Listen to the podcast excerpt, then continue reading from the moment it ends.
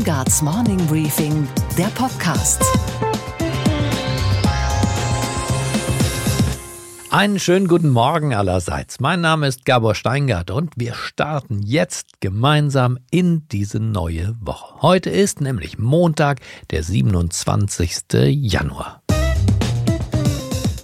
Das wird die ganz große Woche des Boris Johnson, denn am Freitag scheidet Großbritannien endlich aus der Europäischen Union aus. Now is the moment as we leave the European Union to reunite our country and allow the warmth and natural affection that we all share for our European neighbours to find renewed expression in one great new national project. Nur muss der Mann aus Downing Street Number 10 höllisch aufpassen, dass ihm Prince Harry und seine amerikanische Meghan nicht die Schau stehen. Denn die Herzogin mit dem US-Pass zieht ihren Antrag auf die britische Staatsbürgerschaft zurück. Sie weiß, wie Inszenierung geht und löst damit gleich ein Problem. Denn fünf Jahre dauert die Einbürgerung in Großbritannien und in dieser Zeit dürfen Bewerber maximal 90 Tage pro Jahr im Ausland weilen. Das passt jetzt, wo sie ja Großbritannien in Richtung Kanada verlassen wird, auf gar keinen Fall. Denn Kanada ist ihre Traumdestination. Dort will sie leben mit Harry im Gepäck. Und deswegen braucht sie jetzt als zweiten Mann Justin Trudeau, den Premierminister. Der freut sich auf Meghan, hat aber Angst, das könnte für den kanadischen Bürger zu teuer werden. Think uh, most Canadians are very supportive of, of having, uh, having you know, royals be here, but uh, how that looks and what kind of costs is involved, there's still lots of discussions. Also, was haben Brexit und Maxit gemeinsam? Beides ist nicht so leicht wie gedacht und wahrscheinlich teurer als befürchtet. Unsere Themen heute. Kelvin Zhang ist ein Bürger aus der unter Quarantäne stehenden Stadt Wuhan in Zentralchina, wo die KP Millionen Menschen abgeriegelt hat, um ein Ausbreiten der gefährlichen Krankheit zu unterbinden. Und Kelvin Zhang berichtet uns von den Maßnahmen und dem Lebensgefühl in dieser Stadt. Die Medien sind unter Beschuss. Mit dem ARD-Vorsitzenden und Journalistenkollegen Tom Buch spreche ich über die Glaubwürdigkeitskrise im Journalismus und die oft fehlende Demut in unserem Berufsstand. Wir sagen so gerne, ja, wir sind die vierte Gewalt und auf ein hohes Podest stellt man sich dann selbst. Aber gleichzeitig will man keine Verantwortung übernehmen und ist dann sehr mimosenhaft, wenn man mal irgendwie selber kritisiert wird oder mal Farbe bekennen muss. Dieses seltsame Virus aus China sollten wir also langsam ernst nehmen. Es hat die Artengrenze vom Tier zum Menschen übersprungen und, wie wir ja gerade gehört haben, die chinesische Landesgrenze hat es eben auch schon längst verlassen. An dem Coronavirus sind 56 Menschen bislang gestorben. Weltweit wurden, auch das ist nur der Stand von heute Morgen, über 2000 Infizierungsfälle jetzt gemeldet, die meisten in China und davon wiederum die meisten in der Stadt Wuhan mit 11 Millionen Einwohnern, deutlich größer als New York zum Beispiel.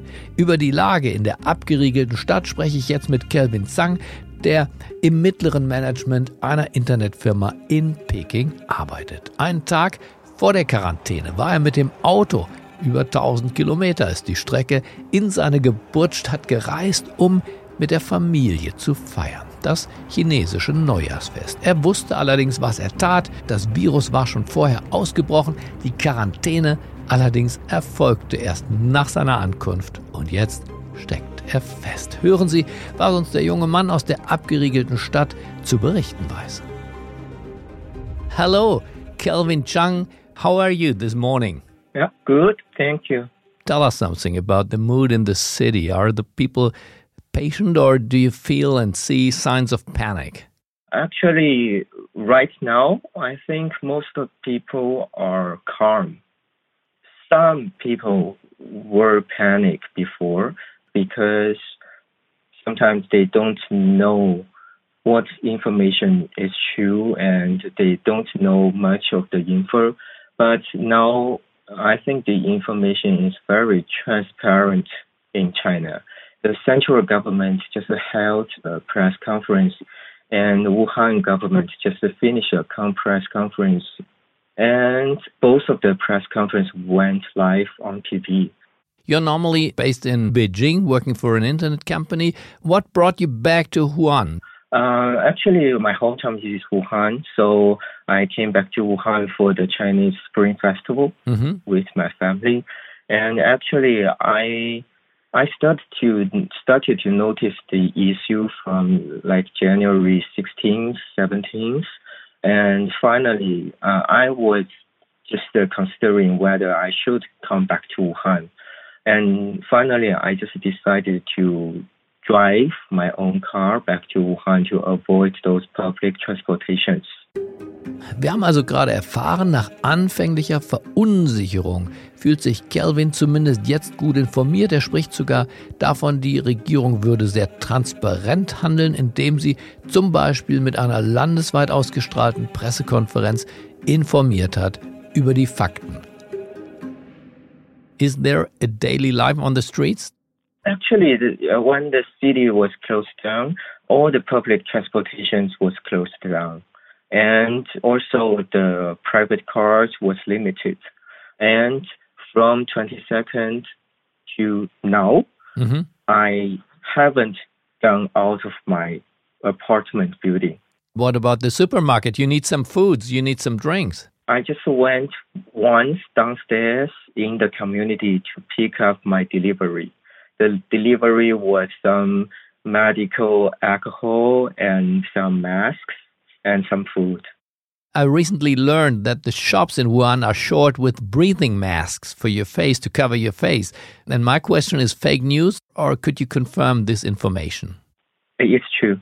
When my mom went to buy those masks, one person could only purchase for 10 masks, the disposable masks. So I think all the shops, uh, including the hospitals, are, sh- are short of the masks. But I uh, just from to my information, I got the information from online and from the press conference from TV. The government are doing their job to just to to deal with this kind of problems, integrating all those resources to produce and deliver the medical masks and such a kind of things, and to deliver to the hospitals. Ganz konkret besteht die Quarantäne in Wuhan vor allem also darin, dass der öffentliche Nahverkehr eingestellt ist und dass auch private Autos nur sehr eingeschränkt fahren dürfen. Calvin selbst war in den letzten fünf Tagen, so hat er gerade erzählt, nur kurz außerhalb seiner Wohnung, um eine Lieferung mit Lebensmitteln und mit Medikamenten abzuholen. There are a lot of reports, Kelvin, about the conditions in the local hospitals that people are suffering, that people are waiting for days to see a doctor. What do you know about that? Uh, I think some of the situations you described are true because lots of people have some conditions like they cough. They don't know if they are infected with the virus. They need to go to the hospital. And actually, I think the government are doing things like the government and the hospitals published some guidebook to tell the citizens to to the people how to deal with this kind of problem. Is uh, for example, uh, where to go, what to do when they have the conditions, and secondly, I think the Wuhan government is building places, more places for the the patients. Uh, first, uh, the first place with 1,000 beds will be finished on February the 3rd. And the second place with uh, 1,300 beds will be built in the beginning of the February. You sound, I wouldn't say cool, but brave. How is the reaction of, your family, for example, your mother? How do they feel? Most of people in the city just uh, reduce their time outside. They try to stay at home, but sometimes they wear their mask and they go out to the supermarket to purchase some things. I think uh. Dass der Mundschutz ausgegangen ist und jetzt nicht mehr für alle Bürger der Stadt bereitsteht. Das bestätigt Kelvin. Er sagt auch, die Krankenhäuser seien überfüllt. Er führt das darauf zurück, dass die Menschen übervorsichtig geworden sind und bei einem Husten suchen sie jetzt die Krankenhäuser auf. Naja, und auch deswegen war es eben in den vergangenen Tagen chaotisch in den Kliniken. Inzwischen baue die Regionalregierung in Wuhan zwei neue Stationen für Verdachtsfälle mit offenbar um die 2000 zusätzlichen Betten. Fertigstellung in wenigen Tagen. When will you go back to Beijing? Any idea? Um, I think the central government they gonna extend the holiday. I don't know exactly the date now because the government didn't say that yet. But the internet company Tencent, Even just developed an online platform for people to check which news is true and which is rumor. So, Kelvin, thank you for this conversation. Thank you for your deep insights, and uh, I wish you and your family all the best. Let's stay in touch, Kelvin. Okay, thank you very much.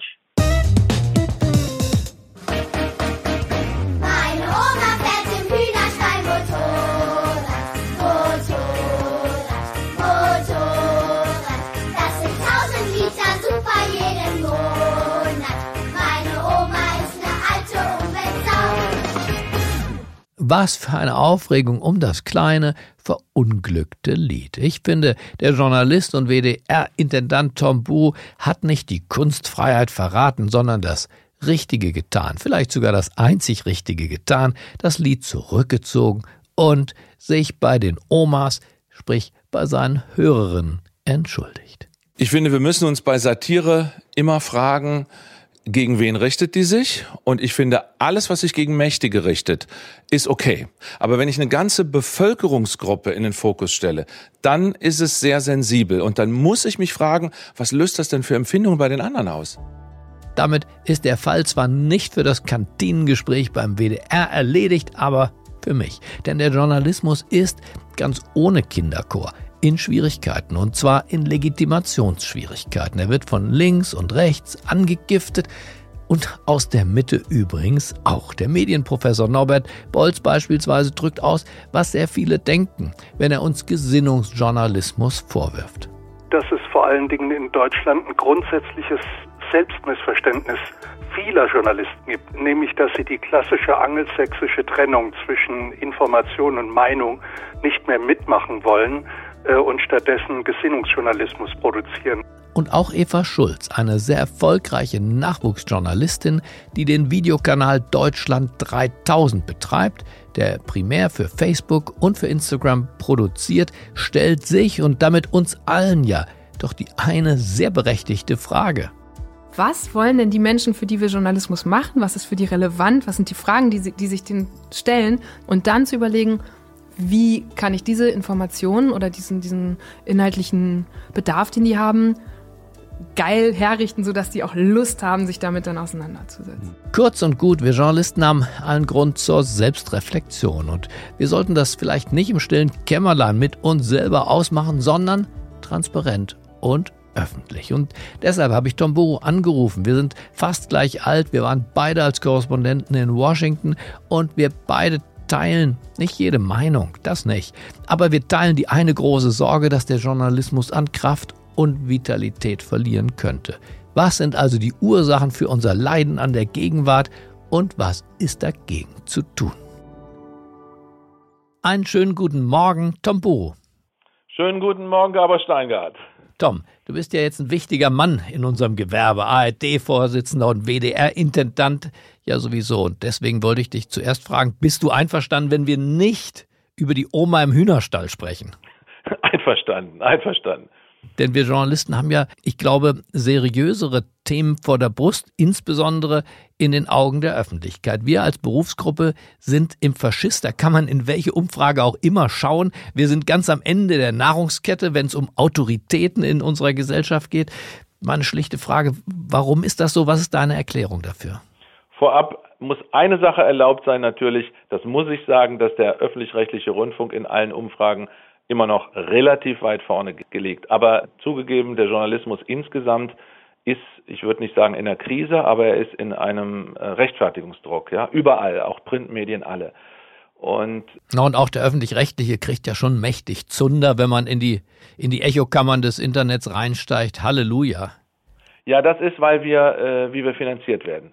Ja, das ist der Stein des Anstoßes da, aber bei unseren Inhalten haben wir immer noch sehr hohes Vertrauen. Aber egal, du willst reden über Glaubwürdigkeitsherausforderungen des Journalismus insgesamt und das ist unbestritten.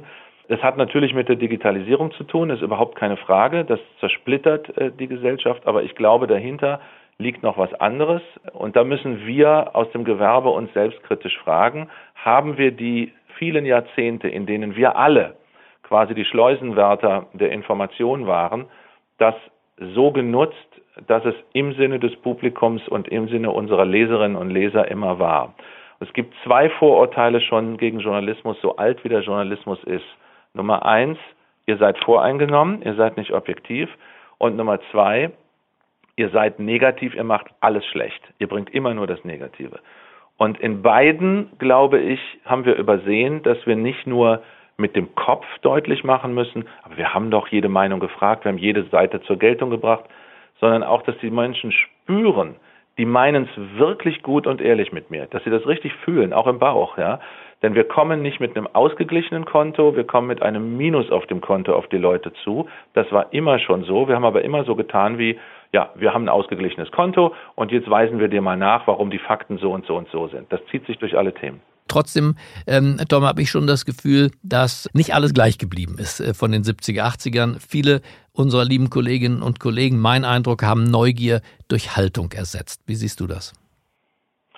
Ja, es gab, glaube ich, immer im Journalismus Menschen, die gingen rein, weil sie neugierig waren und einfach die Welt entdecken wollten. Und es gab auch Menschen, was ja auch absolut ehrenwert ist, die gingen rein, um die Welt zu verbessern. Ja. Und für beides ist ein Platz. Beide brauchen dann gute Abnahmeredakteure. Bei dem einen, damit da nicht die sozusagen die Neugier durchgeht, bei dem anderen, damit nicht die Haltung durchgeht, sondern damit immer am Ende ein Produkt rauskommt, was wirklich für die Menschen dann auch einen Mehrwert bringt. Ja, ich weiß nicht, ob es mehr geworden ist. Was aber anders ist, ist, die Menschen draußen haben Alternativen. Sie haben auch jede Menge schlechte Alternativen. Und äh, was wir insgesamt äh, im Journalismus deutlich machen müssen, ist, wir sind den Menschen verpflichtet. Also es ist ja ein Berufsstand, der er ist ja nicht geschützt, jeder kann sich Journalist nennen, das war immer so. Und wir sagen so gerne, ja, wir sind die vierte Gewalt und auf ein hohes Podest stellt man sich dann selbst. Aber gleichzeitig will man keine Verantwortung übernehmen und ist dann sehr mimosenhaft, wenn man mal irgendwie selber kritisiert wird oder mal Farbe bekennen muss. Und äh, ich glaube, wenn wir ein kleines bisschen, kleines bisschen demütiger auch im Sinne von wir sind, wir dienen euch, wir sind auch nicht perfekt, und wir sitzen nicht auf dem hohen Ross. Das ist, glaube ich, das, was die Leute einfach spüren wollen. Vielleicht sind wir auch zu instrumentell. Wir haben natürlich viel Umgang mit Politikern. Da wird die Wahrheit immer gleich kuratiert, wie es gerade passt.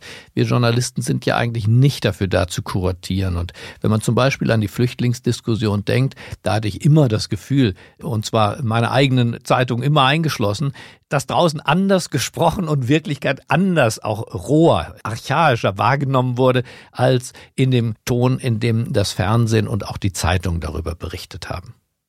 Also ich glaube, je mehr Themen nicht im Diskurs vorkommen oder vorkommen dürfen, desto mehr werden sie unterm Teppich sozusagen schimmelnd in hässlicher Form sich weiter verbreiten.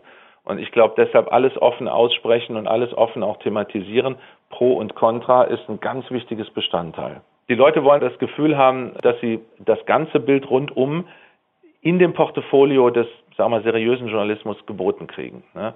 Und also bei der Klimadebatte jetzt beispielsweise wollen Sie nicht nur eine Lösung, sondern Sie wollen verschiedene Lösungsmöglichkeiten. Was ist denn von, von der Batterie bis zum, bis zum Wasserstoff? Ja, also was gibt's da für wissenschaftliche Sachen? Und das ist wirklich ein Punkt. Ja, auch bei der Erklärung. Man trifft doch heute kaum einen Journalisten und schon gar nicht, wenn er auf Sendung ist, der sich in irgendeiner Weise kritisch zu der Klimaschutzbewegung äußert. Und mit kritisch meine ich ja jetzt gar nicht im Sinne von leugnen, sondern mal ein paar Fragen hat. Wir wissen doch selbst, wie Forschungsergebnisse alle paar Jahre umdatiert werden. Ich verfolge mein Leben lang, wie das Lebensalter der Dinosaurier immer ein paar Millionen Jahre nach vorn und nach hinten datiert wird. Nichts scheint hier in Stein gemeißelt.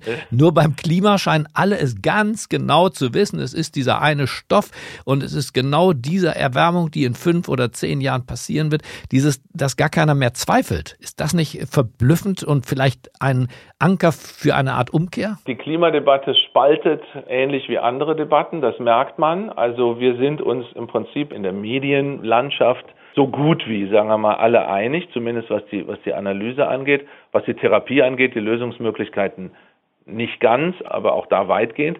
Und in der Bevölkerung ist das zum Teil anders. Es ist ganz eindeutig so. So, jetzt ist es schwierig sozusagen, da noch Maß und Mitte zu finden. Ganz klar ist der Klimawandel ja nicht zu leugnen. Das ist, äh, ich kenne jedenfalls keinen Wissenschaftler, der es wirklich seriös mhm. leugnet und dass unser menschliches Tun dazu beigetragen hat in den letzten 200 Jahren seit der Industrialisierung, ist auch nicht zu leugnen, kenne ich jedenfalls auch keinen. So, aber dazwischen, zwischen dem, wo ist denn die Lösung, muss es natürlich noch vernünftige Diskussionen geben und die dürfen auch nicht tabuisiert werden. Wir haben im Journalismus, je mehr Möglichkeiten es gibt, sich zu informieren und Informationen zu verbreiten, haben wir ja komischerweise nicht mehr Vielfalt, sondern mehr Verengung. Das heißt, wir könnten theoretisch äh, von südafrikanischer Politik und wie ist da jetzt das nach der Apartheid und wie ist das Land und bis hin zu Asien. Wir könnten uns informieren über alles und jedes. Stattdessen konzentrieren wir uns immer über ein Thema und wenn es ein, und wenn es ein Satirelied ist, mhm. ähm, ein Thema und das wird dann eben da war sie wochenlang wieder, die Oma. aufgetrieben und dann nichts anderes. Und dann, dann kommt wieder ein neues Thema und das andere tritt dann total in den Hintergrund. Das ist schon ein Phänomen und diese Aufgeregtheit, das spürt man in der Bevölkerung und das ödet die Leute auch allmählich an, glaube ich. Ja, aber sind wir uns vielleicht zu ähnlich als Berufsgruppe und als Kolleginnen und Kollegen von denselben Schulen, kommend in denselben Restaurants, essend, über dieselben Witze lachend, sind wir uns zu ähnlich? Es ist ja nach allen Untersuchungen so, dass die meisten in diesem Beruf leben in Städten, äh, haben eine bestimmte Ausbildung, also einen bestimmten Ausbildungsgrad und haben bestimmtes Einkommen. Selbst die, die irgendwie äh, nicht so gut verdienen, sind irgendwie eher so in der, mindestens in der Mittelschicht und dann geht das, geht das von da weiter. Mit anderen Worten, wir leben alle in Lebensumständen, in denen man in, vom Fernbahnhof direkt in die U-Bahn umsteigen kann, von da in Bus und dann das Gefühl hat, ja, das ist doch die Lebenswirklichkeit. Und jemand, der in Schleswig-Holstein oder in Thüringen mit dem Auto vielleicht als Schreiner über Land fahren muss und der braucht seinen Diesel oder hat jedenfalls das Gefühl, braucht auf jeden Fall ein Auto, das ist eine andere Welt, in der wir nicht so verankert sind. Da, wenn ich mal ein bisschen Eigenwerbung machen darf, ist die ARD ein bisschen unikat, weil alle anderen sind großflächig unterwegs. Die Zeitungen aus wirtschaftlicher Not ziehen sich häufig zurück, machen immer mehr Mantel. Und wir sind wirklich vor Ort und leben bei den Menschen. Das heißt nicht, dass wir unfehlbar sind, aber das ist unser USP, wenn man so neudeutsch sagt, unser, unser Mehrwert. Also ich habe jetzt eine Diskussion gehabt mit Herrn Schmitz, dem Chef von RWE, der größte CO2-Emittent Europas. Ja. Die Federführung bei den Energiekonzernen liegt ja schon lange nicht mehr bei den Vorständen, sondern tatsächlich bei Bürgern, die erst beschlossen haben, wir wollen raus aus der Kernenergie, mussten die Herren und Damen nachvollziehen und jetzt mit den Erneuerbaren. Das heißt, es gibt auch hier eine, nicht nur in unserem Beruf, eine Wechselwirkung von Leuten, von denen man sagen würde, ihr seid gar keine Experten und trotzdem wurde die Energiepolitik auf gar keinen Fall aus den Vorständen der Energiekonzerne gemacht in den letzten 20 Jahren. Ja, da muss ich sagen, haben wir keinen Nachholbedarf, weil bei uns ja die Rundfunkräte, und zwar alle, aus der Mitte der Gesellschaft besetzt sind. Die Parteien sind ja schon ganz lange da zurückgedrängt worden und machen nur noch maximal ein Drittel aus. Die weit größte Mehrheit in den Rundfunkräten sind die gesellschaftlichen Gruppen, das heißt Menschen vom Weißen Ring über alle möglichen Organisationen, die die Gesellschaft als Ganzes abbilden soll. Also insofern, das sind nicht jetzt die Fachleute, die sozusagen in der Blase leben, sondern die kommen aus der Gesellschaft. Aber sollten Politiker wirklich da sein in diesen Rundfunkräten, die ja zum Teil sehr üppig sind? 50 Leute beim SWR habe ich gelesen, 74 Menschen sitzen in einem Rundfunkrat, der die lieben Journalisten zu beaufsichtigen hat. Ist das nicht zu viel des Guten und gehören da Politiker rein? Also ich, äh, da sage ich ganz ehrlich, ich gehöre nicht zu denen, die Nur ehrlich. Politiker-Bashing. Ja, ganz, äh, sowieso ehrlich. Also, Nur ehrlich. aber in diesem Fall besonders, sagen wir mal, besonders leidenschaftlich.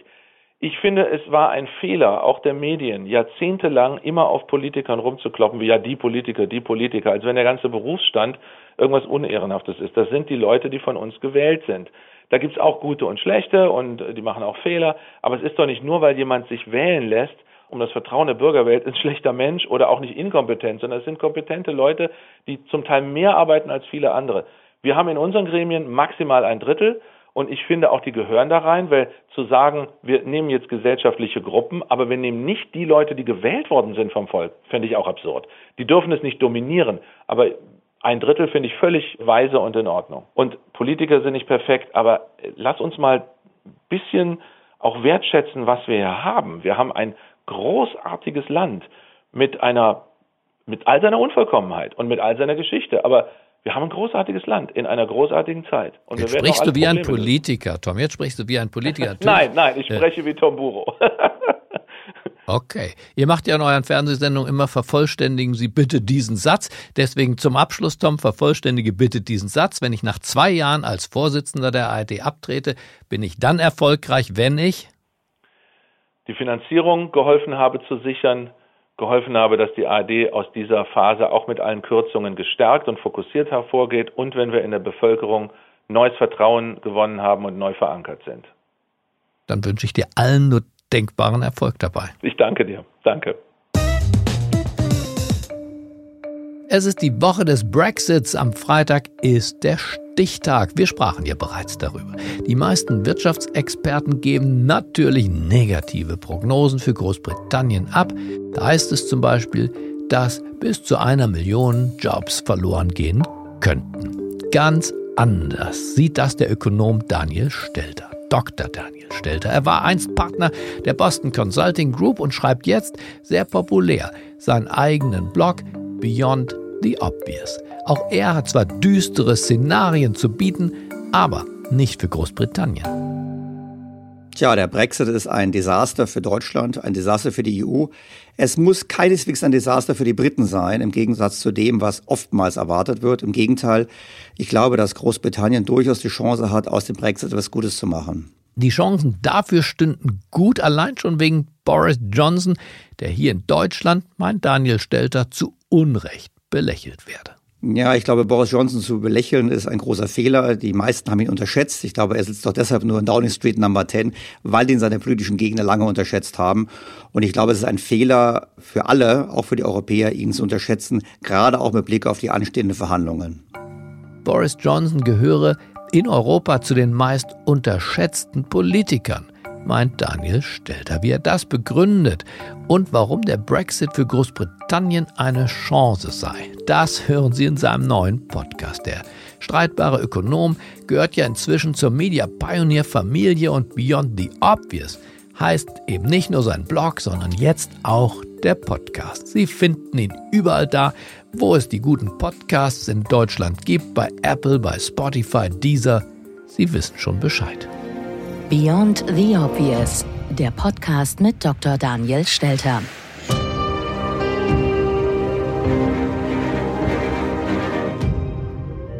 Unsere Börsenreporterin Sophie Schimanski gehörte von Anfang an zum Morning Briefing Team. Und deshalb freut es mich ganz besonders, dass Sophie ab sofort immer montags ihren eigenen, ganz ausführlichen Podcast veröffentlicht. This is a five train. The next stop is Wall Street.